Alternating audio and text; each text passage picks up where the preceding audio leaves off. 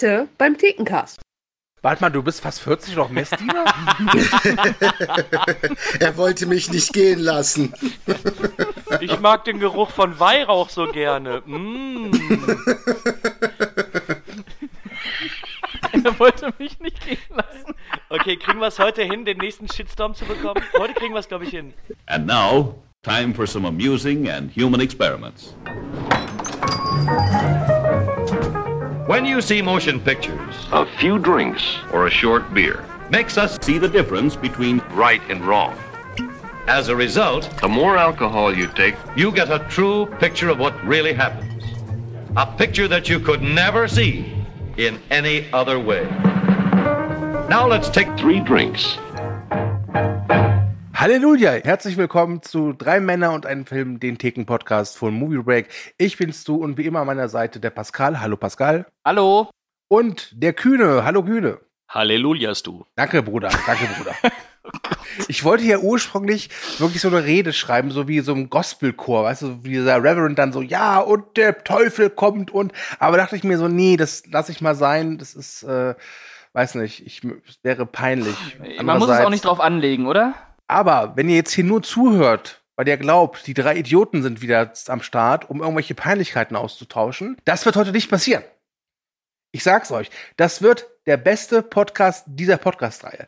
Das wird der seriöseste Podcast dieser Podcast-Reihe. Und das liegt nicht an dem heutigen Film, nein, das liegt vor allem daran, weil wir einen Gast haben. Wir haben einen Anstandswauber heute dabei, den Jacko. Hallo Jacko. Hosianna, meine Brüder. ja, ich merke schon, Anstandswauwau, das, das passt jetzt schon. definitiv. Jacko ist ein Movie Breaker, nicht der ersten Stunde, aber genau wie Pascal und ich, einer, der schon etwas länger dabei ist. Mittlerweile der zweiten Generation. Der da, wo es gut wurde. Ja, genau. Da, da wo es so. gut wurde. Das ist so. so. Ganz genau. Hey, ich war die erste Generation. Hast ja, aber nichts gerissen. Ich ja. ja. Jacko, ganz ehrlich, ich dachte, du bist Gast und du bist jetzt mal auf meiner Seite. Warum sind nicht mal die Gäste auf meiner Seite? Jetzt mal ernsthaft.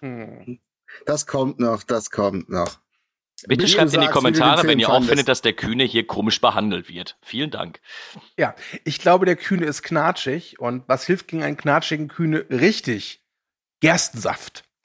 Kühne, was kredenzt du deiner Leber heute? Oh, oh heute. Heute habe ich mir was äh, Schönes besorgt. Ein Würzburger Hofbräu-Pilsener.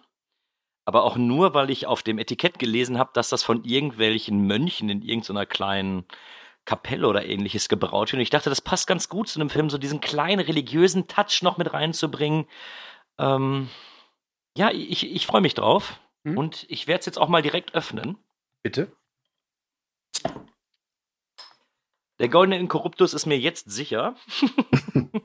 Aber bis zum, bis zum Anstoßen warte ich noch. Ich, ich probiere es gleich. Ich bin gespannt.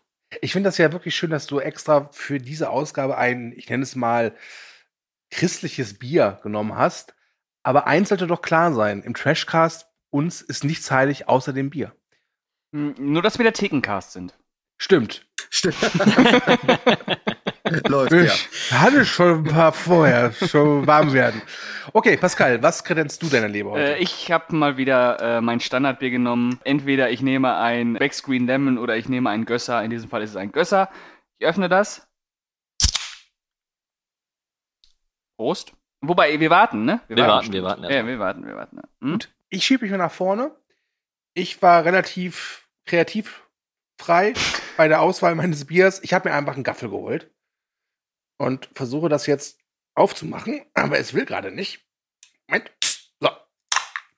Bitteschön. Ich warte auch mit dem Anstoßen.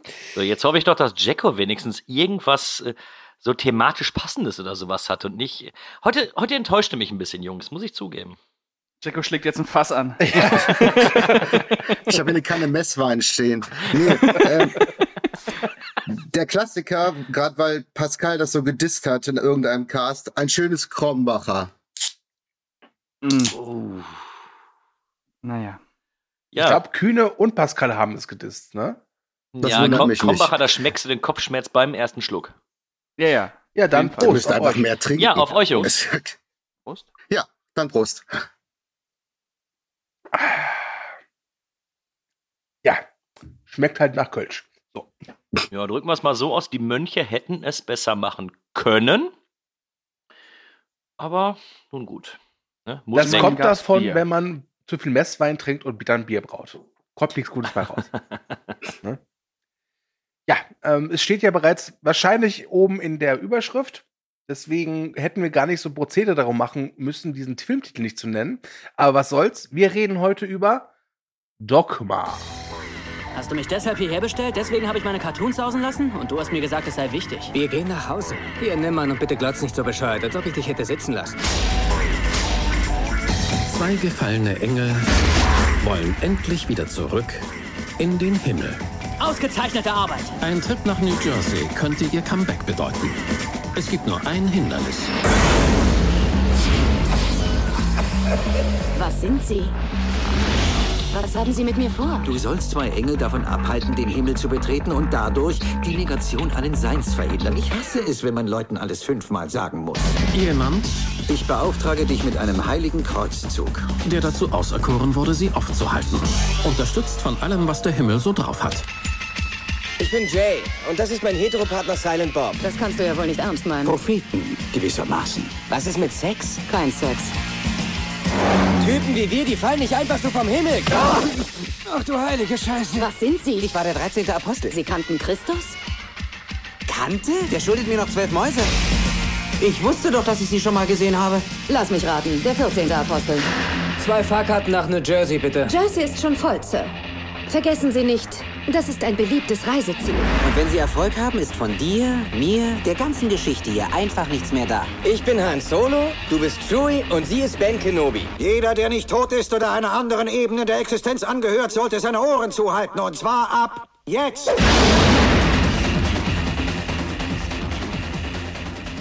Dogma, eine Komödie aus dem Jahre 99, von und mit Kevin Smith. Und wie immer, die obligatorische Frage, wann haben wir den Film zum ersten Mal gesehen und wie wirkte er damals auf uns? Und ich würde vorschlagen, unser Gast hat den Anfang. Ja, ich habe den damals, glaube ich, aus der Videothek ausgeliehen. Also ich oder einer meiner Kumpels. Und wir haben den dann, glaube ich, innerhalb von zwei Wochen gefühlt zehnmal gesehen, weil wir den alle ziemlich geil fanden. Ja, das war die Geschichte. Also wenn du den zehnmal gesehen hast, dann glaube ich, wirkte er auch sehr, sehr positiv auf dich. Nee, wir fanden den scheiße. Lass doch mal diesen Scheißfilm angucken. okay, Pascal, wie war's bei dir? Äh, ich müsste den, glaube ich, ähm, in der Zeit gesehen haben, als der seine ähm, Premiere auf Premiere hatte. Ich weiß gar nicht, wann das gewesen äh, ist. 2001 vielleicht? Vermutlich. Äh, als ich zehn war ungefähr, habe ich den das erste Mal gesehen. Äh, hab den natürlich, das, ja, gut. Äh, aber dann habe ich ihn mir irgendwann auch auf, D äh, auf DVD geholt und äh, das war so ein Film, der mich dann immer wieder durch die Jahre begleitet hat. Ich habe den bestimmt jetzt auch schon fünf, sechs, sieben, acht Mal gesehen. Ja. Okay. Kühne, enttäuschst du mich wenigstens nicht. Oh doch, ich werde dich sowas von enttäuschen. Ähm, ich habe den Film, ich glaube, vor acht, neun, zehn Jahren das erste Mal gesehen und habe ihn gänzlich vergessen. Also ich hatte alles davon vergessen, bis ich ihn vor fünf Jahren nochmal gesehen habe, wo ich wieder alles vergessen habe. Ich habe ihn jetzt vorgestern nochmal gesehen und es wirkte fast wie eine Erstsichtung. Also mir war bewusst, um was es in dem Film ging. Ähm, aber warum auch immer, und damit möchte ich jetzt den Film, ich möchte es gar nicht verallgemeinern, aber für mich ist der Film irgendwie so, so er, ist, er wird immer vergessen, wenn ich ihn gesehen habe. Wahrscheinlich weiß ich in fünf Monaten nicht mal mehr, dass ich ihn jetzt gesehen habe. Also eine ganz, ganz komische Geschichte. Wenn es sich beruhigt, ich bin mir sehr sicher, der Film weiß auch nicht von deiner Existenz. Na, da bin ich mir jetzt mal nicht so sicher, ne? Ich stelle mir gerade vor, wie Doc mal zu Hause sitzt. Der Kühne hat mich vergessen. Was soll ich denn tun? Das rede Ja. ich mir zumindest immer ein. Hm, du trinkst so viel Bier. Gut.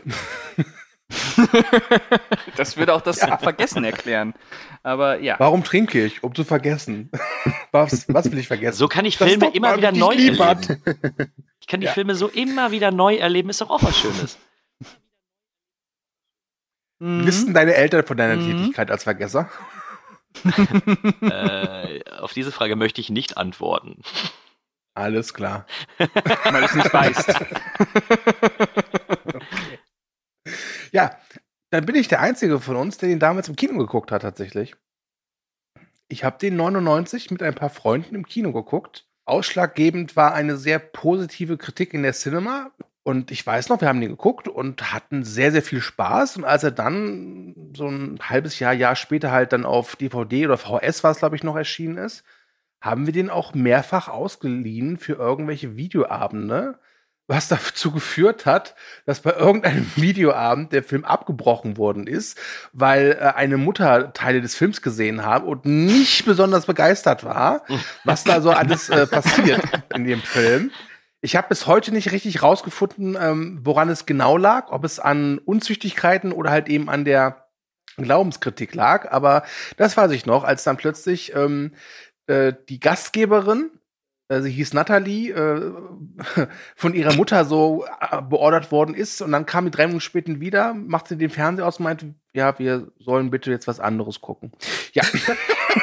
Jetzt interessant. Und dann wurde sie ins Kloster geschickt. Aber weißt du denn noch, was ihr dann äh, alternativ geschaut habt?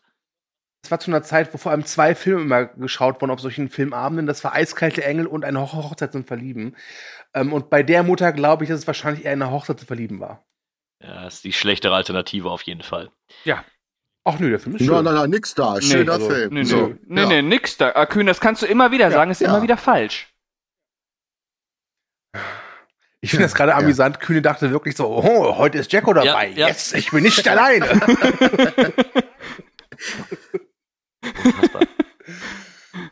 Ja, nichts gegen eine Hochzeit zum Wieso war Verlieben. eine Mutter bei eurem Filmabend dabei und dann so eine Mutter? Was ist da los? naja, also. Wenn das jetzt Tiflers Mom gewesen wäre, okay. Nein, also wir saßen da eben halt im Wohnzimmer äh, mit ein paar Leuten halt zusammen. Und äh, die Mutter war irgendwie da zu Gange, kam halt mal rein, hat irgendwas zusammengelegt. Man so, ach ja, viel Spaß, ja, ja, ja. Und hat dabei halt wohl Sachen vom Film aufgeschnappt. Und ähm, wie gesagt, ich kann ja auch gar nicht mehr genau sagen, welche Szene das war, wo dann Schluss war. Ähm, aber ich weiß noch, dass ich den Film da, glaube ich, nur so knapp bis zur Hälfte gesehen habe. Ähm, ich habe aber auch davor und danach nie so richtig Kontakt gehabt zu dieser, äh, zu diesem Mädchen. Ich war halt einfach ja, so Kloster. jemand, der jemanden kennt, der jemanden kennt, der halt zufälligerweise da irgendwie mitgefangen war. Okay. Ja. Ja, und mal wieder musste Onkel Stu hier für die Anekdoten sorgen. Das ist, ähm, Das liegt daran, weil du alt Hm. bist und eben alles im Kino gesehen hast. Jacko ist älter. Das stimmt gar Doch, stimmt. Scheiße, ja. Ja, okay. Und da Jacko alt und damit weise ist, weiß der Jacko auch, worum es in Dogma geht. Und deswegen kann er uns mal ganz kurz erzählen, worum geht es in Dogma? Ja, ich setze meine Lesebrille auf, weil ich alt bin und lese vor. Tausende von Jahren saßen die beiden gefallenen Engel Loki und Bartleby auf der Erde fest. Nun wollen sie wieder in den Himmel zurückkehren. Dass sie dabei das gewaltsame Ende der Welt heraufbeschwören, kümmert sie keine Spur. Doch die himmlischen Kräfte sind wachsam. Bethany wird losgeschickt, die Erde zu retten. Zusammen mit dem schwarzen Apostel Rufus, da geht schon los, der aufreizenden Muse Serendipity und den beiden ungehobelten Propheten Jay und Silent Bob machen sie sich auf einen abenteuerlichen Kreuzzug. Dabei trifft sie nicht nur auf Gott. Das war's. Okay, vielen Dank, Jacko. Bitte. Kann ich jetzt gehen? Nein, du bleibst jetzt hier. Du bist ja auch hier, um was zu lernen, ne? So. Ja, mein Bier ich noch aus. Ja. Ja, also ich hätte direkt mal eine Eingangsfrage. Glaubt ihr an Gott? Wir podcasten noch zusammen.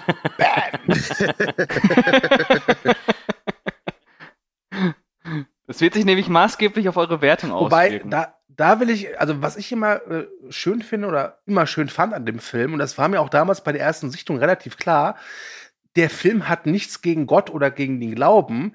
der hat Absolut, halt was absolut. gegen den Katholizismus. Genau, das ist natürlich jetzt der Überbegriff. Aber wenn ich sage, äh, glaubt ihr an Gott, und äh, dann meine ich natürlich, glaubt ihr auch an die Kirche. Natürlich zwei grundlegend unterschiedliche Dinge.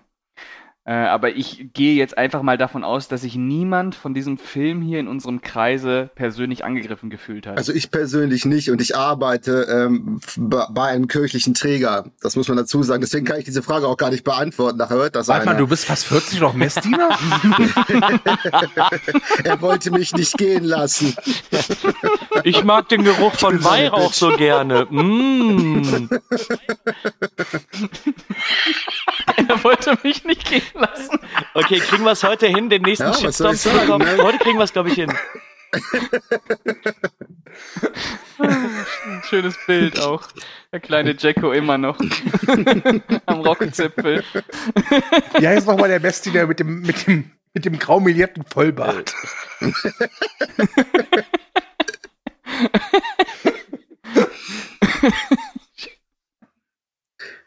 Ich glaube, dafür kann ich schon gekündigt werden. Ich hoffe, das hört nie jemand auf der Arbeit.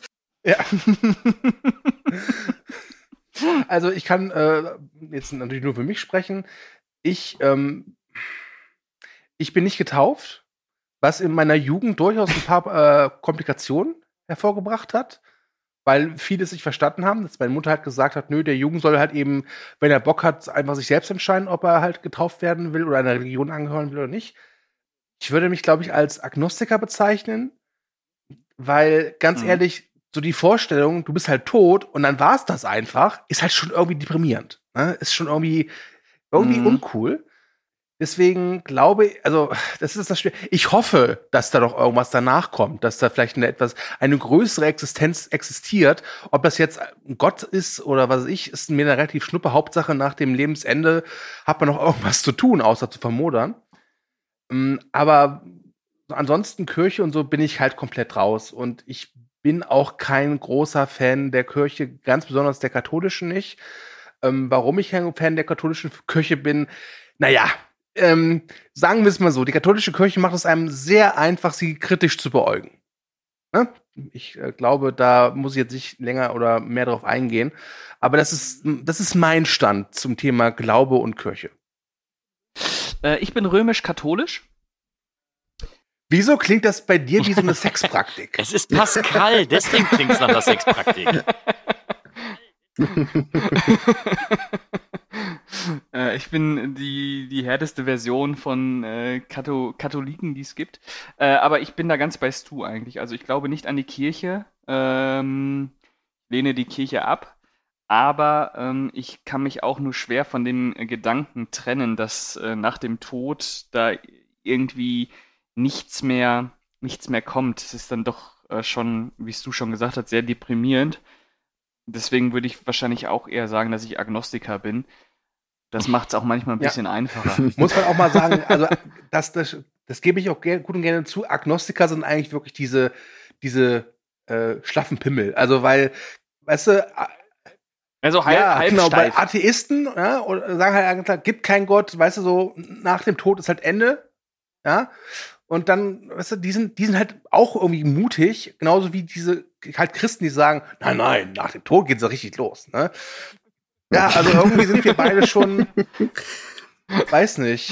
ja, ihr, Ähm, ne ihr nehmt das Gute und wollt euch aber nicht an die Regeln halten. ja, genau, genau. Genau, genau. ja. Das, das, Ja, äh, so, gut, ja, ne? ja, so ein bisschen. Dann, dann muss jetzt hier in der Runde Ja. ja einer der harte Pimmel sein. Ähm, ich bin Atheist. Ich bin getauft. Ich bin auch noch in der Kirche Mitglied, weil ich in meiner Jugend viel für die Kirche auch äh, gemacht habe. Wir haben äh, bei wohltätigen Klamotten mitgeholfen zu helfen und ich weiß, dass die einzelnen äh, Kirchengemeinden viel, viel Gutes tun. Was auch der einzige Grund ist, warum ich eben noch in der Kirche bin, weil ich das einfach noch weiter unterstützen möchte. Aber auch schon damals in diesen ganzen, bei den ganzen Sachen, wo wir mitgeholfen haben und wenn es irgendwelche Diskussionsrunden gab, war für mich klar, ich, ich möchte eventuell auch nicht an irgendeinen Gott glauben, weil dann muss ich daran glauben, dass irgendwas vorherbestimmt ist und ähnliches und das will ich nicht und deswegen würde ich mich selber als Atheist bezeichnen, der aber jetzt unabhängig von den ganzen öffentlichen Debatten über die Kirche vielleicht so ein, zwei positive Dinge in zumindest in einzelnen Gemeinden sehen kann, was eben auch noch der Grund ist, dass ich noch nicht ausgetreten bin. Also das will ich auch noch hinzufügen. Natürlich macht die Kirche auch tolle Sachen, gar keine Frage. Ne? Äh, Ja. also Ja. das ist unbestreitbar. Aber es gibt halt eben auch schwarze Flecken und das sind nicht Viele. wenige. Und es gibt ein paar Sachen, die, ja, und es gibt ein paar Sachen, die mich halt wirklich aufregen. Das gehört, glaube ich, hier nicht hin, aber naja, sagen wir es mal so. Ja, also, es wird ein Verbrechen begangen. Und also mal, nur mal angenommen, mal angenommen, Pascal geht und bringt jemanden um. Da würde der Staat sagen, okay, wir müssen das ermitteln.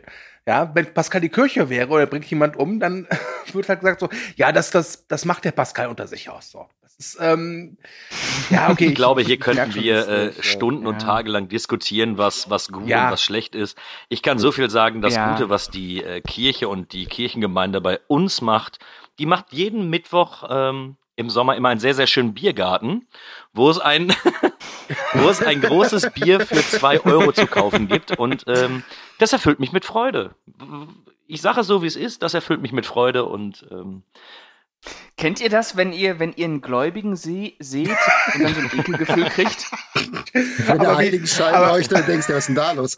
Wie, wie kann ich mir das vorstellen? Du gehst irgendwie morgens zum Edeka und dann kommt ein Typ so, i, i, Gläubiger, bah, geh weg. ja, irgendwie schon. Schon. Also nicht Leute, die so offen beten. Was? Wo? Vom Edeka? Irgendwie, Hoffentlich haben sie Ja. Blumenkohl heute da. irgendwie, irgendwie erfüllt mich dann, wenn ich dann noch so, so irgendwie so Pastoren und Past Pastoren, ne? Pastoren, Priester, irgendwie, weiß ich nicht, das hat in den letzten Jahren bei mir so ganz, ganz extreme Ekelgefühle, die wahrscheinlich auch so ganz, ganz, ganz oft unbegründet sind, aber die kommen ja auch nicht, sind ja auch nicht einfach so aus der Welt gegriffen. Aber dieses ganze, dieses ganze, dieser ganze Themenkomplex, der ist bei mir irgendwie so mit Ekel verbunden. Ich weiß nicht, ob, ob, ob es euch auch so geht. Naja, also wenn du in einem Gottesdienst sitzt oder so, dann, dann hat man ja schon so ein bisschen das Gefühl, dass man äh, beispielsweise auch, jede Sekte wird genau das gleiche sagen. Ähm, was ich aber abschließend dazu sagen will, ist, ich will den Glaube nicht unbedingt negativ darstellen, weil Ja, ja. ich glaube, er hilft vielen Menschen. Er bringt vielen Menschen Kraft und nur weil ich es nicht verstehe und weil ich dem Ganzen nicht aufgeschlossen gegenüberstehe und auch weil ich das nicht nachvollziehen kann, möchte ich das nicht ad acta legen, sondern muss auch sagen, hey, auch die Hörer, die jetzt vielleicht noch nicht abgeschaltet haben und gläubig sind, äh, ma- macht das weiterhin, wenn es euch hilft, bitte. Das ist euer Ding. Ich wollte auch gar nichts ist gegen nicht den mein Glauben Ding sagen, und, aber ich ähm, äh, meine nur, das hat halt immer diese Verbindung, äh, auf die wir jetzt nicht groß eingehen würden. Das wird ein Thema werden, da sitzen wir morgen noch dran. Also wenn ich das mal Ähm, abschließen darf. Ähm, ich denke, dass Kirche und Religion äh, beides durchaus sinnvoll ist. Äh, nur die Art und Weise, wie es teilweise äh, ausgelebt oder missbraucht wird, das ist halt nicht in Ordnung. Aber grundsätzlich ist ein Glaube oder auch eine kirchliche Institution nichts Verkehrtes. Sagte der Messdiener. Richtig. Das sagt er auch immer zu mir. Aber sind eigentlich, sind eigentlich schöne Worte darüber. Amen, Bruder. Dem, dem stimme ich Äh, voll warum und ganz zu. waren wir eigentlich jetzt eigentlich hier? Dogma. Bier trinken. Äh, Dogma. Wir hatten, äh, wir haben einen Film geguckt, der Dogma heißt. Und nach jetzt mittlerweile, glaube ist ich, ja immer noch 20 äh, relativ nah an der. Thematik dran, ne? Also wenn wir jetzt, äh, was ich geredet hätten über Hunderennen. ja. Okay. Ähm, Dogma, ein Film von und mit Kevin Smith. Es ist der vierte in seiner sogenannten View Ask You äh, Filmreihe. Die hat eins angefangen mit Clerks. Und Kevin Smith ähm, war früher wirklich so ein äh, Indie-Darling, so eine Art Erscheinung des Independent-Films, also amerikanischen Independent-Films der damals Filme rausgebracht hat, die unglaublich erfrischend waren äh, und ich weiß nicht, kann man, sie- also Dogma jetzt nicht, aber davor die Filme hatten auch was sehr realitätsnahes, fand ich. Und Äh, ähm, ja, zum Teil. Ja. zum, zum Teil. Ich will ehrlich sein, damals so nach Dogma fand ich Kevin Smith unglaublich toll. Mittlerweile nervt der Typ mich einfach nur noch tierisch. ja, der hat sein Pulver verschossen, eindeutig. Ja, der ist einfach durch. Ja. Aber früher, also ich weiß noch, äh, ich habe das natürlich jetzt selber nicht so richtig mitbekommen, diesen ähm, Kevin Smith-Hype. Aber ich war noch, ähm, also ich bin zu einer Zeit Filmfan geworden, beziehungsweise habe mich dann auch aktiv damit beschäftigt, als äh, der Ruf von Kevin Smith noch nicht zerstört war. Und äh, ich hatte da teilweise das Gefühl, dass der äh, ähnlich äh, frenetisch gefeiert wird wie ein Tarantino, natürlich in einer anderen Klasse. Aber äh, Kevin Smith, der war ja heilig. Ja, kurzzeitig war es auf jeden Fall so. Also ich glaube Ja. Dogma und dann ging es schon so ein bisschen runter.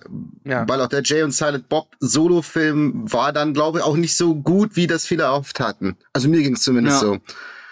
Ja, Okay, ganz ehrlich zu sein, ich glaube, sein heimliches Meisterwerk ist Chasing Amy. da gibt's, das ist äh, sein absolutes Meisterwerk. Den habe ich jetzt vor kurzem nochmal gesehen. Der ist, oh, das ist, das ist ein Meisterwerk, ja. Das ist super lange her Sein einziges Meisterwerk übrigens. Ja, der ist grandios. Dogma würde ich aber schon so als seinen Hö Höhepunkt darstellen seiner Karriere. Und dann äh, sehe ich es wie Jacko, dann fing es halt langsam an abzubauen. Clerks 2 war echt noch, da hatte ich meinen Spaß mit. Der war okay, ja. Mhm. Ne? Ja. Hier dieses Jersey Girl, der gar nicht so richtig reinpasst, der ist süß, den kann man sich aber echt nett angucken. Und ähm, also mittlerweile nervt er mich nur noch. Und seine letzten Filme, sei es jetzt der, se- seine Horrorfilme wie Tusk oder Red State, die waren nicht uninteressant, aber die haben mich nicht mehr so abgeholt. Mhm. Und dieses Jane Silent Bob Reboot, das war Ah, das furchtbar. war furchtbar. Wirklich Ja, ja. nur furchtbar. Der Tusk, der, äh, nee, nicht, nicht der Tusk, der Rest, Red State, der hatte noch was. Ich fand, der Tusk hatte Ja. was. Aber das bin ich der Einzige. Nee, oh, Ja, das- Kühne, das da sind wir auch. uns mal Also- einig. Ja. Nee, nee, also der hat, ähm, ich war irgendwie immer interessiert an dem Film, weil ich nur so ein, zwei Bildchen davon mal gesehen habe, wie er dann da eben in diesem, diesem Walross-Outfit dann da steht. Und das hatte mich so neugierig gemacht, dass ich mir den Film auch angeguckt habe und ich fand vieles in dem Film Mist, aber eine gewisse Faszination, die davon stimmt. Ja, der, der ist Die nicht dem. absolut Die- nicht, die gebe aber der hat ein Ja, ja. paar Momente und diese skurrile Idee, ja, damit hat er mich irgendwie Ja. gehabt. Ne? Ja. Hat, hat so ein bisschen was von Human Centipede. Ja, ja. Nur mit ein bisschen Mit mehr, mehr Story. Walross Ohne als Anscheißen halt, ne? Ja. Und ich fand den besser Ja, als Human okay. Centipede. Ist jetzt nicht so schwer, aber ja. Ja gut, das ist auch nicht schwierig. Also, Ja. ich fand meinen letzten Schulgang besser als der Human Centipede, also von daher. Okay. Gut, aber reden wir jetzt über Dogma. Wir sollten mal langsam damit anfangen, glaube ich. Ich habe Dogma jetzt noch mal gesehen nach längerer Zeit und ich muss sagen, der Film hat schon verloren. Also ver Aber wie? Wirklich, wirklich verloren. Nichtsdestotrotz ist das immer noch ein wunderbar unterhaltsamer Film. Auch das stimmt. Absolut. Gut, das war's beim Thekencast. Ja. Ich, ich kann ja vielleicht mal anfangen, wo ich mein größtes Problem bei Dogma sehe. Und ich glaube, ihr werdet mich jetzt gleich schlagen. Aber. Warte mal, ähm, warte mal, jetzt kommt irgendwas. Äh, geht es um eine Besetzung? oh, warte, wir wetten, wir wetten. Also, oh ja, Ja. Okay. Oh ja, oh ja, wettet mal, wettet mal, wettet mal, wettet Okay, also mal. ich würde besetzen, Kühne findet äh, einen der Hauptdarsteller fehlbesetzt. Sagen wir Chris Rock, sagen wir Matt Damon, Ben Affleck, irgendwie, irgendwen findet er fehlbesetzt. Okay, bist du? hm, das, ist, das ist ein guter Punkt. Vielleicht war Kühne so drauf, so, jetzt haben sie schon Batman und Jason Bourne und machen nichts draus. Nee, ähm, Warum kloppen die sich denn nicht? äh, ich tippe, dass, dass dir Jay und Silent Bob nicht zugesagt haben. Das ist meine Wette. Äh, Ist du, du hast recht. Boom. Tatsächlich finde ich, Dogma hat so geniale Szenen. Eigentlich äh, so gut wie jede Szene mit Ben Affleck und Matt Damon sind grandios, tolle Dialoge, tolle Schauspiel. Ähm, ich mag den Humor, ich mag diesen kritischen Humor, auch ähm, eben dieses kritische gegenüber dem Glauben, dem Katholizismus, der Kirche. Super. Und dann kommen Jay und Silent Bob. Wobei Silent Bob ist noch egal, weil der macht einfach nichts. Der ist einfach nur da. Aber wieso muss in jeder Szene Jay da stehen und dann diesen, diesen intelligenten Humor dadurch, auf, äh, dadurch abwerten, zu sagen so, ja, lass uns ficken, komm, wir ficken, zieh deine Hose aus, ja, wir können ja jetzt, ja, ich bin jetzt geil, hier und da. Was soll der Scheiß? Das ist ja nicht mal witzig. Also es ist ja, kein Spruch von Jay ist ja irgendwie annähernd in der Nähe dessen, dass es irgendwie amüsant ist oder so. Es ist einfach nur Hast du denn die todesnervig. anderen Kevin Smith-Filme vorher gesehen, wo sie auch schon vorkamen? In deutlich kleineren Rollen? Ich glaube, Clerks habe ich damals noch gesehen, aber da haben sie ja wirklich nur eine ganz, Ja. ganz kleine Nebenrolle. Aber ähm, ich, ich glaube nicht mal, ich glaube, es ist nicht mal der, unbedingt der Humor, wenn ich mich darauf einlassen könnte und sagen könnte, okay, ich sehe jetzt hier eine blöde pipi kaka komödie okay. Äh, dann würde ich damit wahrscheinlich noch klarkommen. Was mich einfach nur so grandios ärgert, ist, dass Dogma gespickt ist mit so spitzen und guten Dialogen äh, und, und diesen einen Monolog von ähm, von äh, Ben Affleck in der Tiefgarage finde ich grandios gut, wo er über den äh, Mhm. Glauben herzieht, dass Gott die Menschheit vorzieht, den Engeln und, und wirklich grandios. Und diese guten Szenen, wo ich mir jedes Mal denke, wow, ja, äh, äh, vögeln wir jetzt miteinander? Das finde ich jetzt schön, wenn wir jetzt vögeln. Halt die Fresse, Jay! Boah, und, und das pisst mich so an, dass mich der Film in dem Moment wirklich nervt. Ich höre jetzt auf, meinen Monolog zu halten, macht weiter. Ich trinke jetzt Bier. Also, äh, da kann ich Folgendes zu sagen. Ich fand Jay und Silent Bob damals total lustig. Ähm, jetzt bei der letzten Sichtung muss ich dir zu Teilen zustimmen. Ich fand es dann irgendwann auch nervig. Nichtsdestotrotz gab es immer noch ein paar Sachen, die ich amüsant fand. Vor allem halt immer dann, wenn dir der Film klar macht, dass Silent Bob eigentlich weitaus cleverer ist, als man glaubt. Wenn er halt immer so in seiner Art auf Jay reagiert. Da gab es ein paar hübsche Momente. Aber ja, ich finde auch, dass äh, gerade halt Jay, also Silent Bob würde ich da komplett rausnehmen, weil den finde ich echt cool in dem Film.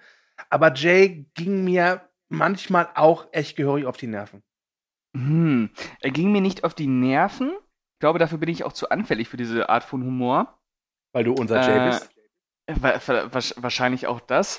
Äh, und vielleicht auch, weil ich die Kontraste ganz gerne mag, die da äh, immer wieder ähm, eingestreut werden durch Jay. Andererseits muss ich aber auch dazu sagen, dass ich die beiden halt auch super sympathisch finde. Ähm, das sind für mich auch keine äh, Charaktere, die mich äh, irgendwie echt stören, Mhm. weil dafür gibt es ja dann auch immer noch genug Momente, wo es dann auch mal Brüche gibt. Äh, bei Jay vielleicht nicht so viel. Trotzdem, ja, es ist vielleicht ein bisschen too much. Man muss ja auch dazu sagen, im Gegensatz zu den drei Vorgängern haben die ja quasi 1000 Prozent mehr Absolut, äh, ja. Screentime. Ja. Aber nee, Jay und Saint Bob äh, in Dogma. Äh, Also ich glaube, es gibt ein grundsätzliches Problem bei Dogma, wenn man auch gerade die älteren Filme von Kevin Smith sieht. Aber dazu gleich. Ich finde die Jay und Silent Bob in dem Film auch manchmal zu viel, manchmal zu albern. Äh, Eine Szene finde ich aber großartig, wo die in dem Diner sind und Jay dann erzählt, warum sie denn in diesem Kaff gelandet sind. Das ist ja John Hughes-Vergleich. Das- da musste ich echt schwer lachen. Und dann auch diese Begründung, warum sie denn da Ja. hingefahren sind. Nicht um die Weiber flach zu legen, sondern mal, da hat keiner gedealt. Das fand ich geil.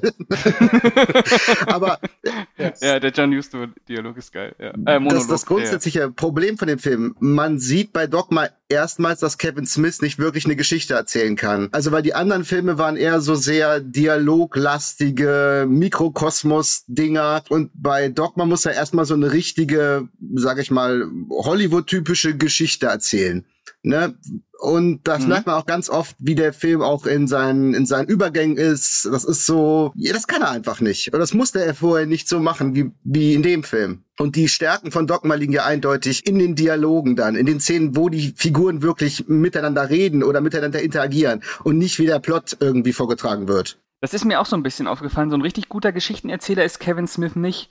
Äh, aber er ist ein sehr guter Menschenbeobachter. Das auf jeden Fall, ja. Ne? Und das merkt man halt auch bei Dogma wieder. Also, wie Jacko gerade schon gesagt hat, die Charakterdynamik, die ist Hammer. Ja. Auch die Szenen, die ähm, Kühne schon genannt hat, die Ben Affleck-Szene unten in der Tiefgarage. Oder auch diese kleinen Szenen dann, wenn äh, Ben Affleck sich mit der Frau im Zug Ja, oder die unterhält. Eröffnungsszene, also Matt Damon und Ben Affleck am Flughafen, die Ja, ist super. und natürlich die Eröffnungsszene. Ja, der, der hat halt äh, wirklich viele grandiose Momente. Aber so richtig äh, klassisches Storytelling beherrscht Kevin Smith nicht. Ich glaube, was ihm auch immer so im Weg steht, ist das, was meiner Meinung nach mit zu seinem Untergang geführt hat. Er ist halt so ein Nerd. Und Dogma ist halt zu einer Zeit entstanden, da gab es das Internet schon, aber jetzt nicht wie heute. Also es gab kein Social Media. Und das ist so eine typische Kevin Smith-Krankheit, dass der versucht, auf Teufel komm raus, halt irgendwie zu zeigen, dass er halt ein Nerd ist. Ne? Also diese John Hughes-Anspielung zum Beispiel. Und ich finde, das macht ganz viel oft auch so einen Film kaputt. Weil du immer merkst, so, ja, okay, ich verstehe, du willst jetzt auch noch hier einen Meta-Kommentar raushauen oder hier eine Anspielung. Und Mhm.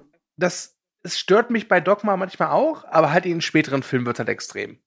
Ja, in den späteren Filmen wird es halt irgendwann selbst. Ja, das stimmt. Selbstbesoffen ist ein gutes Wort. Ja, wobei bei Dogma halt das John Hughes-Ding ist halt einer der besten Gags. Und es gibt dann auch natürlich noch tausend andere Anspielungen wahrscheinlich, auch zig, die wir gar nicht gesehen, äh, mitbekommen haben. Äh, was mich halt irgendwann genervt hat bei äh, Kevin Smith, ist das Sylvester Stallone-Syndrom. Immer wieder das Alte aufwärmen. Ach so, ich dachte, du meinst Botox. Davon ist er ja so ein bisschen, bisschen weg, glaube ich, vom Botox. Aber jetzt ja auch zum Beispiel, dass er jetzt wieder dieses äh, Jay und Silent Bob Reboot gemacht hat. Dabei war er doch eigentlich äh, auf so einem Trip schon, dass er gecheckt hat, okay, ich mach mal was anderes. Aber mir fällt Fällt nichts mehr ein. oder? Ne? Der, ist, der ist völlig ausgebrannt, Äh, glaube Wäre ich. ja auch fast verreckt zwischendurch mal, ne? Mit Ja. seinem. Der ist ja. Auch nicht mehr. Genau, er hatte einen Herzinfarkt, ist mittlerweile auch, glaube Mhm. ich, äh, um einige Kilos leichter. Und was auch total schlimm ist, der macht das gleiche wie Schweig Schweiger. Der, der tut halt seine Tochter überall rein. Und es tut mir leid, es kann ja sein, dass äh, diese Harley Quinn Smith ein super netter Mensch ist, aber sie ist keine Schauspielerin. Kann mir keiner erzählen. Der Argento-Effekt. Mortiz-Asia. Nein, die war noch nie nackt in seinem Film. Ja, aber ich, ich glaube aber auch äh, vom Produktionsumfang äh, ist Dogma auch auf jeden Fall der allergrößte Film von ihm bisher, oder? Ja, eben. Also sowas hat er auch noch nie gemacht vorher. Und das merkt man halt so ein bisschen. Er hat den, das Drehbuch auch vor Clerks geschrieben und wollte ursprünglich nach dem Erfolg von Clerks den Film drehen und hat dann aber recht schnell erkannt, nee, ich muss noch ein bisschen Mhm. warten, weil das braucht halt Geld. Halt wegen Spezialeffekte etc. pp. Und das war auch die richtige Entscheidung. Also klar, die Effekte sehen heutzutage nicht mehr so pralle aus, aber Mhm. es gibt trotzdem ein paar sehr schöne Aufnahmen. Und vor allem die Besetzung ist halt super. Das stimmt. Herausstechend für mich ist natürlich Alan Rickman Ja, als Metatron. ich finde auch Ja, das ist seine erste Szene, sein erster Auftritt, der ist So wirklich göttlich. Das ist der Also Hammer. die, ungelogen, diesen, äh, diesen Einsatz, den liebe ich bis heute, dieses, wir Engel sind anatomisch so eingeschränkt wie Ken und Barbie. Großartig. Großartig. Auch wie er das spielt, das ist herrlich. Und das Schöne ist, Alan Rickman hat den äh, Job ja bekommen, weil er äh, Fan von Chasing Amy ist. Und das hat Kevin Smith gehört und hat ihn dann angefragt, das Drehbuch zugeschickt und dann ähm, hatte wohl Alan Rickman gesagt, okay, erstens ist das das finale Skript und bleibt das so. Und zweitens sind meine Flügel echt und digital. das sollen die zwei Fragen gewesen sein. Und was auch ganz interessant ist, ich habe in meiner Recherche herausbekommen, dass es eine Zeit lang einen Plan gab von Kevin Smith selbst, dass er den Film mal produziert und dass ein anderer Regisseur ihn dreht. Jetzt meine Quizfrage an euch. Was glaubt ihr, welcher Regisseur sollte diesen Film drehen? Oh, oh, oh, oh. Da müssen wir jetzt mal ein bisschen einschränken. Nee, warte, warte, warte. Also alleine von den Dialogen her hätte ich mir vielleicht sogar vorstellen können, dass das so ein Tarantino-Ding gewesen wäre. Warum sollte Tarantino einen, einen Film äh, das Dreh. Hä, Nee, nicht Tarantino, oder? Tarantino kannst du schon mal ausschließen, oder hast du? Also Tarantino ist falsch. Ist aber nicht so weit weg. Äh, Robert Rodriguez. Ja, das will ich Ja. dann auch sagen. Ja. Wenn Tarantino Rodriguez. nicht ist, immer der kleine Genau. Tarantino. Ja. genau. genau. Robert Rodriguez war äh, ursprünglich vorgesehen, aber das ist dann nichts geworden, obwohl Robert Rodriguez ein großer Fan gewesen ist. Und wisst ihr, wer Dogma gerettet hat? Ein Mensch, der nicht gerade für seine christliche Nächstenliebe bekannt ist. Harvey Weinstein hat Dogma gerettet. Der Film wurde ja von Miramax produziert. Und Miramax gehörte damals, glaube ich, noch zu Disney und hatte mit Disney irgend so einen Vertrag. Und Disney hatte halt irgendwie nicht so Bock, den Film rauszubringen. Und äh, Harvey Weinstein hat es dann irgendwie durchgepaukt, dass der Film abgegeben worden ist an Lionsgate, die ihn dann rausgebracht haben. Denn, das äh, darf man nicht vergessen, allein wegen der Thematik und er kommt ja aus den USA, der Film, war natürlich relativ schnell klar, da gibt es ein paar Leute, die werden sehr angepisst sein. Mhm. Und so kam es dann auch. Ähm, es gab wohl irgend so eine Gruppe, Gruppierung, irgendeine Kirche, die hat, glaube ich, ein halbes Jahr wirklich Dampf gegen diesen Film gemacht, was natürlich für den Film super ist, weil besseres Mhm. Marketing Ja, wollte ich kann man sagen. nicht bekommen. Und Kevin Smith hat dann dem Vorsitzenden dieser Gruppierung angeboten, ihm eine Privataudienz zu gewähren, also den Film zu zeigen, und Mhm. der Typ hat abgelehnt. Und das ist dann auch sehr schön, weil Kevin Smith wohl meinte, ja, die meisten Leute, die den Film kritisieren, haben ihn gar nicht gesehen. Und ich finde, er hat mit dieser Aussage gerecht, weil, wenn man sich diese Kritikpunkte von den Leuten von damals anhört, wird immer wieder gesagt, dass der Film sich über den Glauben lustig macht. Und wie wir ja schon zu Beginn dieses Podcasts festgestellt haben, Absolut macht er ja nicht. gar nicht. Es geht ihm ja wirklich nur um eine Katholizismuskritik. er stellt diverse Dinge, die die, äh, die die Katholiken eben darstellen, in Frage. Und warum sollte man das nicht tun dürfen? Ne? Es ist, äh, es ist, glaube ich, ein Unterschied, ob ich mich wirklich darüber lustig mache und sage, ha, ha, ha, ihr seid alle scheiße und das ist alles doof. Oder zu sagen, hey, pass auf, also ihr haltet an diesem Grundsatz fest, aber wenn dieses und jenes passiert, dann ist das doch hinfällig. Der Film bezweifelt ja, wirklich nie die Und- Existenz von Gott, ganz im Gegenteil. Er sagt ja, ja, das alles Ja. stimmt. Es war halt ein bisschen anders und gewisse Dinge, die die Kirche eben heutzutage praktiziert, die sind eben fragwürdig. Und äh, du siehst es ja schon an der, an der Grundstory, dass ja äh, Loki und Bartleby ja im Endeffekt diesen Generalablass leisten wollen, um dann in den Himmel zu kommen, wo dann gesagt wird, hey, also wenn Gott doch unfehlbar ist und jede Entscheidung von Gott immer richtig ist, dann wird das Universum vernichtet werden, wenn die beiden dann eben die äh, davon freigesprochen werden. Und das finde ich, das finde ich wirklich Ja, gut. tolle Idee. Also diese kann, ich- kann ich nicht anders sagen. Und ich, ich mag das. Also gerade eben diese, dieses Infragestellen oder dann auch einfach zu sagen, einfach mal rauszuhauen in der Zeit noch vor, ähm, vor Black Lives Matter einfach rauszuhauen, so, ja, also wieso glaubt ihr denn nicht, dass auch ein Apostel schwarz sein kann? Warum ist das denn jetzt ein Thema für euch? Finde ich super. Einfach mal diese, diese These reinzuhauen und zu sagen, so, ja, die haben jetzt zwar zwölf Weiße gemalt, aber es gibt noch 13 und der ist schwarz, aber der sollte einfach nicht auftauchen. Ähm, richtig schöne, keine, ni- nicht, nicht eine Kritik daran, sondern wirklich mehr so eine, so eine kleine Spitze und eben dieses in Frage stellen, so, ja, könnte es denn nicht sein? Ja, ich finde, der macht sich ja auch ganz gute Gedanken. Also zum Beispiel, dass Gott äh, ja immer als Mann mehr oder weniger dargestellt wird, aber es macht ja wirklich viel mehr Sinn eigentlich, dass er eine Frau ist, weil eine Frau ja für die Geburt und für das Leben steht und wie auch immer. Warum ein Mann? Das macht ja eigentlich gar keinen Sinn. Oh, da gibt's auch so einen grandiosen Gag, wenn rauskommt, dass äh, man sich die Ohren zuhalten muss, wenn Gott schreit. Und Alan Rickman dann sagt, Genau, wir- das habe ich mir, das habe ich mir sogar aufgeschrieben, das Zitat, aber du ja, also, wenn du es aufgeschrieben hast, ich kann jetzt nur, äh, dass äh, Alan Rickman dann sagt, ja, wir haben zehn Adam gebraucht, um das rauszufinden. Es waren fünf, aber ja, das fand ich auch super. Ja, aber auch äh, da alleine die Idee dann auch in Frage zu stellen, so, ja, äh, warum spricht Gott nicht zu uns? Ja, wenn du Gottes Stimme hörst, dann, das, das kannst du nicht wahrnehmen, das ist viel zu hoch für dich. Das, das würde dich einfach komplett kaputt machen. Also Entschuldigung mal, ich hatte das Lennis Morissette Album Jagged Little Pill auf CD. Ich habe Gottes Stimme gehört. So. Nein, und, und das kannst du dem Film ja nicht wirklich vorwerfen, weil, äh, wie Jackal schon sagte, da wurde sich Gedanken gemacht über, ähm, über diverse Sachen, über die du dir vorher nie Gedanken gemacht hast. Und das finde ich wirklich schön und deswegen als, äh, als, ja, also jeder, der den Film kritisiert, der, der Ja. weiß nicht, wovon er spricht, glaube ich. Also ich kann jeden verstehen, der den Film kritisiert, weil er halt zum Beispiel sagt, der Humor ist nicht meins. Gar kein Hm? Ja, Problem. ja, ich meinte in Bezug auf äh, Kirchenkritik. Ja, ne? ja, genau, genau. Ähm, was ich übrigens auch total geil fand, ähm, Kevin Smith, äh, also das ist wahrscheinlich die geilste Aktion, die er je gebracht hat, gab einen Protest vor irgendeinem Kino und da hat er sich mit seiner Entourage getroffen, hat so, so Plakate gebastelt, Dogma ist Dog Shit und hat, hat sich halt mit zu den Protestanten gestellt und wurde dann tatsächlich von einem äh, Interview, also von einem TV-Team interviewt und hat sich als jemand anderes raus. Kann man sich auf YouTube angucken, das ist sehr gut. Ja, es ist wirklich großartig, wenn er sagt so, ja, ja, ja, ich, ich leider bekomme ich viel Häme ab, weil Leute glauben, ich bin dieser Kevin Smith, aber das bin ich gar nicht. Aber ich will ehrlich sein, Dogma ist scheiße, aber seinen ersten Film Clerks fand ich richtig gut. Organizers in Eatontown had hoped for hundreds to join them in the protest against the movie Dogma. Instead, they got less than two dozen. But they were joined by this man. He wouldn't admit it, but he looked and sounded suspiciously like Dogma's writer, director, co star, and New Jersey resident, Kevin Smith. I don't think it stands for uh, for anything positive. What does it stand for? I don't know, but I've been told not good. Aber äh, Stu und Jacko, ihr wart ja, also als Dogma rauskam, war ich 13. Das habe ich gar nicht so mitbekommen.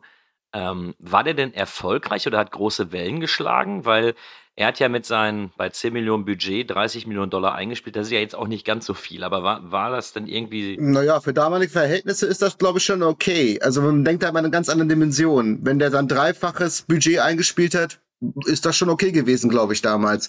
Gerade für einen Kevin Smith-Film, der vorher wahrscheinlich äh, die anderen Filme, was haben die eingespielt? 50.000 Dollar und ein Brötchen, so ungefähr, ne? Nee, also ich, ich meine das jetzt gar nicht so äh, per se jetzt auf Kevin Smith und äh, auf seine Filme, sondern hat er wirklich große Wellen geschlagen? Weil ich habe es, wie gesagt, 1999 nicht mitbekommen. Hat man da in Deutschland irgendwas von mitbekommen oder dass da wirklich dann viel durch die Presse oder durch Im die Kino glaube ich so? nicht. Also da war das so ein Geheimtipp, mehr oder weniger. Der kam, glaube ich, sehr über Video dann, meine ich. Oder hast du? Das, das war so meine Erinnerung. Ich kann mich erinnern, wie ich ja schon sagte, durch die Cinema bin ich halt auf den Film aufmerksam geworden und war dann auch relativ schnell, als er rausgekommen ist, dann drin. Ich habe nicht in Erinnerung, dass es hier in Deutschland irgendwie großen Aufwind deswegen gab. Ich glaube, hier und da wurde mal berichtet und natürlich Das gab ich, es also Geheimtipp. Genau. Und hier und da gab es bestimmt irgendwo mal in irgendeiner Lokalzeitschrift irgendein Interview mit irgendeinem Pfarrer oder so, der sich dagegen, äh, also dagegen echauffiert hat, garantiert. Aber letztlich äh, kam der hier ins Kino, wurde halt von ein paar Leuten geguckt. Und ich glaube, was dem Film zugute kam damals, war Mund-zu-Mund-Propaganda, weil ich kann mich erinnern, dass der, als der dann auf DVD und VHS rausgekommen ist, dass der wirklich Ja, in der Bibliothek verdammt oft ausgeliehen war. Ja, der ist auf jeden Ja, Fall eine das auf jeden Nachbetrachtung. Äh, also man kann ja sagen, Dogma ist schon ein Kultfilm, oder? Ja. Ja. Ich glaube, dass der wirklich durch die. Also ich kann mich noch dran erinnern, als wir damals in die Videothek immer noch gelaufen sind, da standen da auf jeden Fall zwei große Pappaufsteller von Dogma und die, und die standen verdammt lange da. Und ich glaube, dass dem auf jeden Fall der Heimkino bzw. der Videothekenmarkt ordentlich ähm, Aufwind gegeben hat. Ja. Ja, ich glaube, die meisten werden nicht ins Kino gegangen sein. Da gehörst du zu der Minderheit. Ich habe ihn ja auch über die Videothek kennengelernt und äh, ja, so erfolgreich wie der dann bei uns lief, ich denke, so lief der auch im Allgemeinen. Da werden den viele entdeckt haben und wahrscheinlich auch viele Ja. Kevin Smith zum ersten Mal entdeckt haben. Ja, das hat Ja. den Hype so ein bisschen dann losgestoßen. Ich werde nicht vergessen, nach Dogma wollte ich halt auch die Vorgängerfilme von ihm sehen. Und dann habe ich halt, ich weiß nicht wie, aber ich habe halt Clerks dann äh, bekommen. Und ich dachte am Anfang, ey, das ist ja eine total lausige Raubkopie. Wie sieht denn der Film aus? Ich habe Clerks tatsächlich zum ersten Mal, ich glaube, letztes Jahr gesehen. Da kannte ich aber auch schon alle anderen Filme. Nur der ist mir immer irgendwie durch die Lappen gegangen. Aber ich fand ihn toll. Ich, ich will es an der Stelle gar nicht sagen, aber ich habe Clerks. Nee. Das verwundert hier niemanden, Kühne. Ja gut, aber kann passieren. Wie gesagt, Mhm. bei mir hat es auch lang gedauert. Ne? Ja, Hauptsache Chasing Amy. Ja. Ja, den muss ich nochmal nachholen. Das ist sehr lange her. Brillant. Was ich übrigens auch immer wieder erstaunlich finde, wie teilweise in Anführungszeichen hart Dogma manchmal ist. Also er fängt ja wirklich an wie so eine Art, ja, sag ich mal, Slacker-Komödie. Und dann gibt der Film aber schon, das ist auch so eine schöne Szene, so, so eine Art Versprechen ab, wenn äh, Ben Affleck und Matt Damon in diesen Fahrstuhl einsteigen und dann sagt er einfach, wir sollten mal wieder Menschen umbringen. Und diese, diese Frau sich dann so verschluckt und dann so, doch nicht sie. Und es gibt ein paar Szenen, also ich weiß, da, als ich in den Kino geguckt habe, war ich wirklich überrascht. Ich meine, das ist kein Splatterfest. Da fliegt jetzt kein Blut um, um dir um die Ohren. Aber wenn sie halt in dieser, sag ich mal, Mubi-Zentrale da aufräumen oder diesen Typen im Bus einfach umbringen, Na, ich finde das Finale gerade, das hat ja was sehr Apokalyptisches, wenn da Leute vom Himmel geworfen werden und da muss man mal allein im Hintergrund gucken, was da alles rumliegt. Das ist schon ganz schön. Uh. Diese, diese, diese Mubi-Szene, wenn, äh, ah, wenn, wenn Ben Affleck und ähm, mit Damon da rumgehen und äh, die Sünden nochmal aufzählen, die ist auch, eigentlich ist die auch absolut Hammer, die Szene. Also für mich ist das Highlight bei Dogma immer, wenn die beiden auftauchen. Auch diese Szene im Bus finde ich super gut, wenn sie. Runs house. Hey, what? Was auch großartig ist, ist, wenn sie sich die Waffen holen und er zu diesem, dieser Pistole sagt so, ja, sie hat nicht so diesen Zorn Gottes Touch, aber es ist schon gut. Es ist zwar nicht so cool wie ein brennendes Schwert, aber ich Irgendwie fehlt der sie. Gottes Touch. ja, oder auch schön ist diese, ist, äh, dieses Voodoo. Ich glaube doch nicht an Voodoo. Ich glaube an das hier. ist das vielleicht auch so ein unterschwelliger Kommentar Wobei- zur äh, Waffenpolitik der USA? Wobei auch da, weil ich ja den Film eben bei der, äh, bei der ersten und zweiten Sichtung irgendwie verdrängt habe, auch die Szene mit der Voodoo-Puppe fand ich schön, weil ich da auch wirklich mit allem gerechnet hatte. Wenn er diese kleine Puppe von dem Mubi-Chef dann da hinstellt und die ganze Zeit mit der Hand da drüber ist und sagt so, ja, was passiert, wenn ich da jetzt drauf hau, glaubst du an so einen Scheiß und hier und da. Hm. Äh, fand ich sehr schön. Ja. Also für, für mich ist das wirkliche Highlight jede Szene mit den beiden. Und da holt der Film für meine Begriffe auch wirklich das äh, Nonplusultra raus an guten Dialogen, an gutem Schauspiel, an äh, auch teilweise sehr, sehr gutem Storytelling. So. Ja, der Film strotzt echt vor hervorragenden Ideen und super tollen Einzelszenen. Wie das so zusammenhängt, äh, ist manchmal nicht so ganz geschickt. Ist ein bisschen gemacht. Flickenteppich. Also, äh, Ja, können wir, können, können wir vielleicht auch über die Szene mit dem äh, Golgotarianer sprechen? Super. Nee. Die mag ich furchtbar. auch nicht besonders. Die mochte ich aber noch nie. Die ist doch super. Das war so. Hm, Boah, die war, auch, die war so scheiße. Ja, ach nee, Kühne, das ist Wortes. aber schon klar, was das für einer war, oder? Die Idee auch dahinter finde ich ja auch ganz geil. Die weil Idee mir war finde das ich ja auch nicht super. bewusst. Also ganz ehrlich, Genau. alleine so diese Idee, ja klar, da, da, da als der gekreuzigt wurde, gab es noch andere Leute und natürlich Darmitleerung kennt man, wenn man stirbt. Also ich bin noch nicht gestorben, aber ich habe es gehört. Ähm, ne, das ist an und für sich eine geile Idee. Ich weiß, also ich bin da so zwiegespalten, weil ich kann nicht behaupten, dass ich die nicht uninteressant finde und ich kann nicht behaupten, dass ich nicht teilweise meinen Spaß damit habe. Weil ganz ehrlich, alleine die Auflösung, wie sie ihn besiegen, das ist halt so dumm, aber irgendwie charmant dumm. Ich kann es Ja, das unterläuft nochmal so schön die Erwartung einfach. Ja. Ne? Deswegen ist die Szene, die wird, die wird ja so Nee, grandios und- und- aufgezogen und eigentlich pff, vorbei, okay. Genau das fand ich vollkommen daneben. Ja, ich weiß, Kühne, dass da hätte noch Explosion kommen müssen und ein Hai vielleicht auch noch. Nein, aber Nein, ich, also da ganz- muss ich Kühne ganz recht ehrlich- geben. Ich mochte diese Auflösung auch nicht so. Ich mochte diese ganze Szene Die war nicht so richtig Das ist scheiße. halt diese Idee ist geil. Wie das gemacht wurde, kann man drüber streiten. Ich verstehe aber auch, was ihr daran charmant findet. Die hättest du auch, den hättest du auch gerne im Klo runterspülen können. Aber ein Dämon und dann so sagen so, ja, ähm, Der beseitigt Geruch. Warum denn Geruch? Jetzt mal ganz. Weil Scheiße stinkt. Ja, Ja. wow. Aber Scheiße ist immer noch Scheiße, auch wenn sie Aber nicht was ich ganz stinkt. interessant finde, auch bei der Szene, äh, Pascal hat gerade gesagt, mit den Erwartungen gespielt. Und ich finde, das macht der Film halt ganz oft. Du hast das mit der Voodoo-Puppe, du hast die Szene im Bus, du hast äh, halt den Golgatana und das macht er echt häufig. Das gefällt mir eigentlich ganz gut. Mhm. Ja, ja, okay. Naja, und auch schon wie Jason Lee stirbt, oder? Ja. Ja. Stimmt. Schlag doch mal zu. Stimmt. Hm? Mach doch mal. Übrigens sollte Jason Lee eigentlich äh, einen der Engel spielen, aber konnte aus Terminkonflikten nicht. Und äh, ja, finde ich gut so. Jason, Jason Lee finde ich auch extrem unterschätzt. Der macht der überhaupt Der noch was? absolut Der ist grandios. doch komplett verschwunden, oder? Leider macht er kaum noch was, außer ab und zu so einen Ja. komischen Alvin and the Chipmunks Film.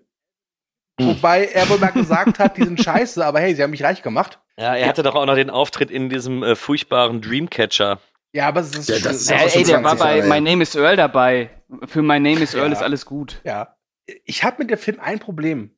Und das ist ein Problem, das teile ich mit Kevin Smith. So, so schön und gut ich die Besetzung finde, aber ich finde Linda Fiorentino als Bethany, finde ich irgendwie fehlbesetzt. Da klickt es bei mir nicht. Die checke ich da auch nicht drin. Die checke ich da einfach nicht. Der ist so geil besetzt und die ist auch nicht schlecht, aber die fällt schon echt extrem deutlich ab. Vielleicht ist es aber auch genau das Ding, weil sie so Standard ist. Vielleicht ist sie deswegen ideal Ich habe halt auch gelesen, dass der Dreh mit ihr nicht so einfach gewesen sein soll. Sie hat wohl auch ein paar Tage lang mit Kevin Smith nicht geredet. Ich weiß nicht, was da vorgefallen ist, aber irgendwie. Silent Linda. Ja, Silent Linda, genau. Und Kevin Smith hat es wohl im Nachhinein bereut, weil er eigentlich dachte, er hätte besser der Janine Garofalo die Rolle gegeben, die ja in dem Film einen kleinen Auftritt hat. Ja, ich glaube, es hätte. Ist das die aus Genau, der ja, genau. Ja, ja, ja. Übrigens- aber die hätte, ja, glaube ich, ja, tatsächlich ja, besser ja. gepasst. Ja, aber Ja, unabhängig davon, überleg mal, du hast da wirklich nur Topstars, also die meisten waren ja auch damals schon 1999 irgendwo schon ziemlich bekannt.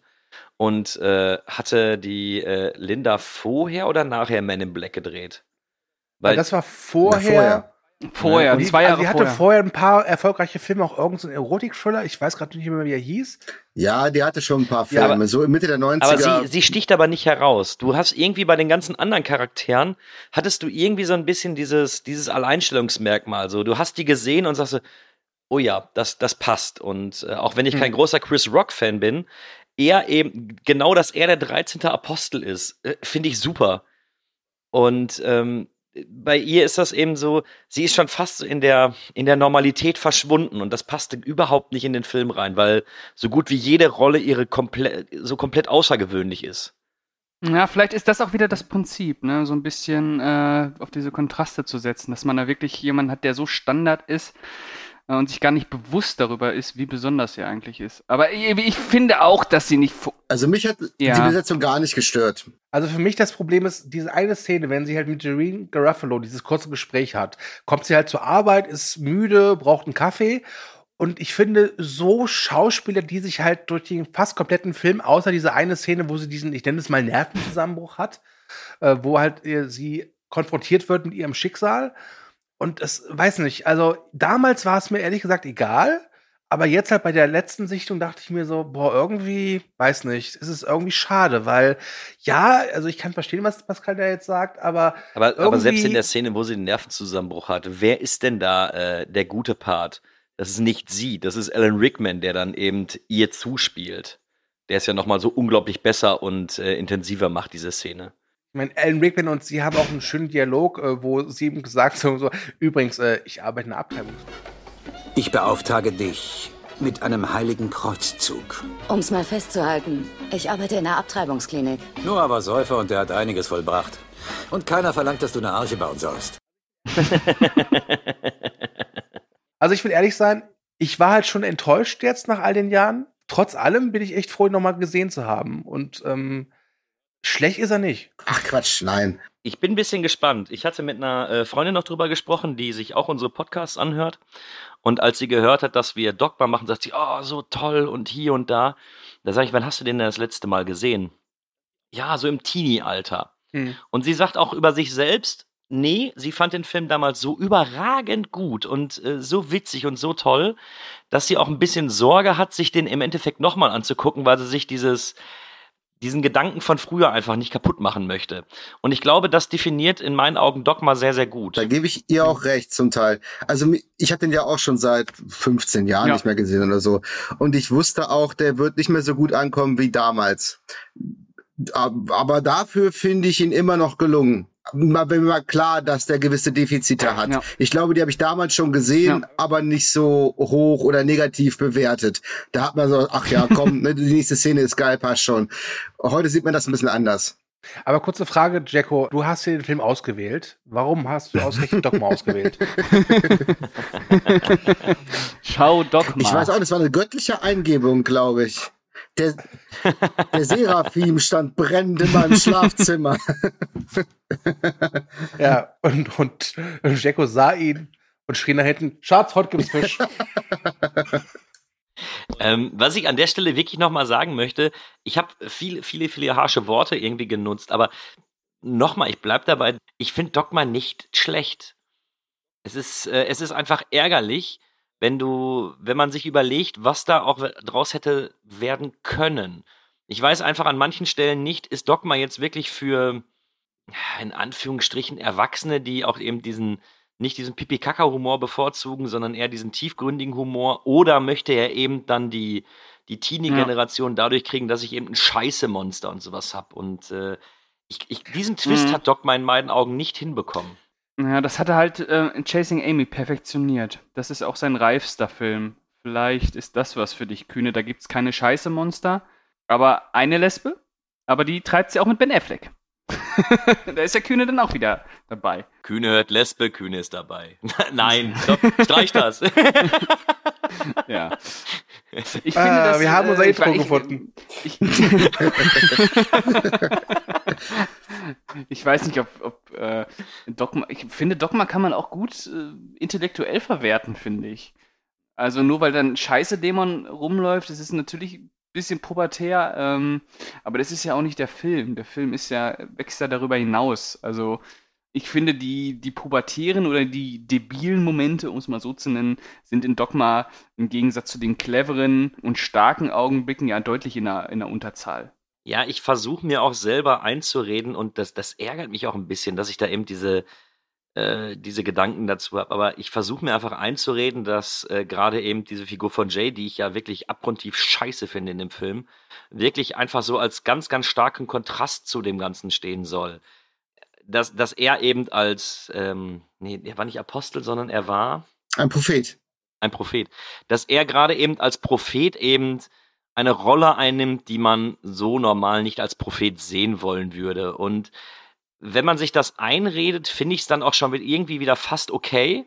Aber mir gefällt es einfach nicht. Also alle Kritikpunkte, die ich genannt habe, die sind wirklich dieses Mal so, äh, so objektiv auf mich gemünzt, dass ich sie, das wahrscheinlich, dass ich es aus nachvollziehen kann, wenn jeder andere das äh, komplett anders sieht als ich. Was ich halt jetzt bei der letzten Sichtung mir ist erstmal richtig aufgefallen ist, was ich echt stark fand, ist, dass er halt aus Engeln halt, ich sag mal, Menschen macht. Die also auch mit sich selbst hadern. Das ist ja auch ein Bild, das kennt man so jetzt auch nicht. Also du hast ja schon diese äh, Tiefgaragenszene angesprochen. Ähm, oder auch wenn dann im Finale ähm, äh, ist Ben Affleck Loki oder Bartleby? Ich weiß gerade gar nicht. Bartleby. Bartleby. Ja, wenn, wenn der halt eben dann da steht und du siehst halt, das, äh, das wollte er jetzt auch nicht, was da gerade passiert. Äh, das finde ich unglaublich stark. Ja. Dass man halt eben aus so einer, aus so einem Engel, das ist ja eine durchaus sehr starke Figur, das auch sowas, immer sowas Unfehlbares anhaften hat, sowas Menschliches rausholt. Das finde ich unglaublich gut. Und ich glaube, dass das Großartig. auch viele Leute halt erzürnt. Was natürlich auch, was ich auch ganz interessant finde, ist mir jetzt auch letztens aufgefallen, da habe ich irgendwo so ein Meme gesehen von diesem Buddy Jesus, dieser Figur, weißt du, diese, diese ikonische Figur, ja, ähm, die, ja- die es ja bis heute noch gibt, diese Memes. Und es ist total interessant, dass viele gar nicht wissen, woher die kommen. Ja, ähm, aber nochmal, also ihr habt gerade eben Dogma auch als Kultfilm betitelt. Ich weiß, also ja, Kult ja, aber war der wirklich so bekannt? Also ich, ich kann mir vorstellen, dass der irgendwie. Also ich sag mal so, Dogma, Ja. Dogma ist vom Kultfaktor her jetzt kein Blues Brothers. Das ist klar. Ähm, aber wenn du halt damals, so wie Jacko und ich, den mitbekommen hast, dann ja, dann ist es ein Kultfilm. Ich glaube auch. Also unsere Generation, die sich damals schon für Filme interessiert haben, da kennt den nahezu jeder. Also als der neu war, war ich neun und als der dann auf Premiere war, war ich halt 10, 11 und wir kannten den auch in meinem Freundeskreis und der war auch Thema. Also äh, für mich ist das auch ein Kultfilm. Ich weiß nicht, ist wie, wie schon kein Blues Brothers, kein Pulp Fiction, kein was weiß ich was, aber es Ja. ist schon ein Kultfilm. Durchaus. Und er hat ja damals vor allem in den USA, wie gesagt, auch für ja, Spektakel in der Presse gesorgt. Deswegen äh, möchte ich jetzt, also ich, wie gesagt, ich spreche diesem Film seinen Kultstatus nicht ab, aber es ist ganz klar ein Kultstatus der Stufe 2, sag ich mal. Super. Ja, das auf jeden Fall. Ja, damit kann ich leben. Wunderbar. Hätten wir das auch geklärt. Ist euch eigentlich aufgefallen, dass der Jason Mewes, der den Jay spielt, während des Drehs fast immer auf Heroin war? Okay, war das, war das seine, seine Ich finde es nicht verwunderlich. Nicht wirklich. Das hat wohl Kevin Smith mal gesagt. Es gibt wohl ein paar Szenen, wenn man, da sieht man ihn wohl irgendwie dösen, während die anderen sich unterhalten und der hat da wirklich gedöst. Und der war wohl wirklich ganz, ganz schlimm auf Heroin. Und das führte wohl so weit, dass Kevin Smith ähm, ihn zwar besetzen wollte, aber ihn dann wirklich wohl zur Seite genommen hat und gesagt, pass auf, Alan Rickman spielt hier mit. Bitte benimm dich. Und ähm, das hat er wohl auch getan. Aber er war trotzdem halt wirklich auf Heroin. Und äh, wer es nicht weiß, mittlerweile ist er ja clean Mhm. und glaube ich sehr erfolgreich in diesem, also der spielt irgendwie Fortnite oder so und hat auch eine sehr große Fanbase. Ist glaube ich auch bei in ein paar Filmen zu sehen, die aber allesamt scheiße sind. Also der hat's geschafft, aber damals war der wohl echt hart auf Drogen. Das lese ich gerade. Kevin Smith wusste auch nichts davon da, äh, während der Dreharbeiten, dass der Jason Mewes auf, äh, auf Ah. Heroin war. Erst nach okay. Drehschluss ist, äh, hat er ihm das wohl gestanden. Deswegen konnte er bei Jersey Girl nicht da mitmachen, weil er da im Entzug war. Das finde ich eben auch die, die wahre Stärke von Jay und Silent Bob. Ich finde, du merkst, dass da zwei Leute interagieren, die sich auch im privaten Leben wirklich mögen. Ja, dann, ja, ja, auf jeden Ja. Fall. Ja. Äh, Eine gewisse Chemie haben die ja auch. Und ich, ich glaube sogar, ich werde das Experiment wagen und mir einfach mal so einen äh, Jay und Silent Bob Film rein, äh, reintun, wo ich Okay, einfach dann, genau. dann, dann, also ich glaube, es würde nicht gefallen, aber wenn, dann guckt ihr nicht das Reboot an, sondern äh, Jay und Silent Bob schlagen zurück. Der hat wirklich ein paar amüsante Szenen. Ein paar amüsante Szenen hat er, ja. Da kann ich mich aber direkt darauf einlassen. So, da erwarte ich nicht äh, irgendwas Großartiges, da erwarte ich einfach Mhm. genau diesen Humor. Und ich meine, hey, Wes Craven spielt mit, also bitte. Und Oder guck Hamill. Ah, okay. Ja. Oder guck, guck einfach Chasing Amy. Da haben äh, Jay und Silent Bob eine ganz, ganz, ganz großartige Szene. Wobei da Silent Bob ja echt viel redet für seine Verhältnisse. Ja, Ne? aber was er da redet, ist. Da haut er einen raus. Das, seitdem Pascal das gesehen hat, ist es sein Kodex. Aber Heroin ist schon eine Nummer, ne? ja, okay. Naja. Okay. Ja, ihr Lieben, ich glaube, wir können so langsam zum Schluss kommen. Ne? Mhm. Ja? Oder habt ihr noch Mhm. irgendwas? Nö, ich zumindest nicht. Ich auch Okay. nicht. Ich habe alles gesagt, was ich wollte. Alles klar. Gut, dann war es mir eine große Freude, mit euch über Dogma zu reden. Und, ach nein, Bodycount Quiz, stimmt. Nee, ich habe das letzte Ah. gewonnen. Ich habe das letzte gewonnen. ja, sehr schön. 1 von 14, toll. Das ist schon mein zweites. Ja. Also, wie viele Leute sterben in Dogma und es gelten nur äh, Tode, die man auch wirklich, also wo man den Kill, sage ich mal, sieht. Ich würde sagen, der Gewinner der letzten Runde fängt an. Kühne, bitte. Dieser Pisser. Ich liebe dich auch. äh, ich überlege gerade. Du hast den Kill im Bus. Siehst du beim, ich glaube, beim Mubi siehst du gar keinen, ne? Ja, aber im Bus Und- siehst du auch keinen. Du hörst einen Schuss. Nee, den siehst du, glaube ich. Im Prinzip siehst du nur, wie Ben Affleck einem das Genick bricht. Ja, also, was ich damit sagen will, die ganzen Toten, die im Finale rumliegen, zählen nicht. Dann sag okay? ich sieben. Okay. Also, nee, Okay. die zählen nicht, aber die Mubi-Zentrale zählt. Du Zählt machst die? es gerne kompliziert, oder? Sieben. Ich bleib bei sieben. Gut. Pascal, Wenn Mubi zählt, bin ich bei zwölf. ja, was denn jetzt? Sieben oder zwölf? Zwölf. Zwölf, Dankeschön. Pascal. 13. 13, okay. Jacko? Ja, zählen jetzt wirklich die Kills, die ich direkt sehe? Jetzt sag oder- einfach eine Zahl, meine Fresse. Ah, dann, ähm, warte mal, das wären acht, äh, 15. Siehst du, Jacko, mit was ich mich hier rumschlagen muss? Hier kriegst du, hier kriegst du falsche Informationen geliefert. Du Ja, kannst das Also gar nicht davon ausmachen. Kills, die man sieht, sage ich zwei. So, okay. Also 15. Also 15 für Jacko, äh, 13 für Pascal und 12 für den Typen, den ich nicht ausstehen kann. Ich hab dich, Also. ich hab dich auch lieb, mein kleiner Kuschelbär. Nicht, nicht während der Aufnahme. Okay, Entschuldigung, Entschuldigung. Okay. Entschuldigung. Ja, dann sage ich Gratulation an Jacko. Es sind Oh. 15 Kills genau. Wobei einer kann man abzählen, weil Bethany wieder äh, erweckt wird. Also sind es 14. Dann, aber, oh, Jacko, dann sind wir beide doppelt, aber. Der zählt doppelt. Ja, also ist es egal, Hauptsache äh, der andere Tünnes hier hat nichts gerissen. Wunderbar. Und damit kann ich zufrieden jetzt dieses, diesen Podcast hier abmoderieren. Es war mir eine große Freude, mit euch über Dogma zu reden. Ähm, ich war am Anfang ein bisschen skeptisch, ob dieser Film irgendwie hier reinpasst, aber ich muss sagen, Jacko, formidabel ausgesucht. Vielen Dank. Respekt. Danke den Seraphim. ja. ja. hm. Und Ist Jacko anatomisch auch eingeschränkt? Egal. Das Thema hatten wir vorhin schon. Ich sag nur Honig. Stimmt, und du hast ja ein Kind. Ja, okay, dann, okay, ja. Alles klar. Also, vielen Dank, dass ihr dabei wart, äh, an den Mikrofonen, genau wie da, ihr da draußen beim Zuhören. Wenn wir euch ein bisschen verärgert haben, wegen irgendwelchen Sachen, die wir gesagt haben, es tut uns leid, aber jeder hat seine Meinung und wir haben euch lieb. Und ja, das war übrigens Pascal. Es ist Pascal, natürlich ist es Pascal. Es ist, wer diesen Podcast hört, weiß das. Es war mir eine große Freude. Denkt dran, Movie Break findet ihr bei Instagram, Facebook und Twitter. Ich sage Tschüss. Dann darf der Pascal Tschüss sagen. Dann darf der Kühne Tschüss sagen. Und dem Jacko gebührt das letzte Wort. Tschüss.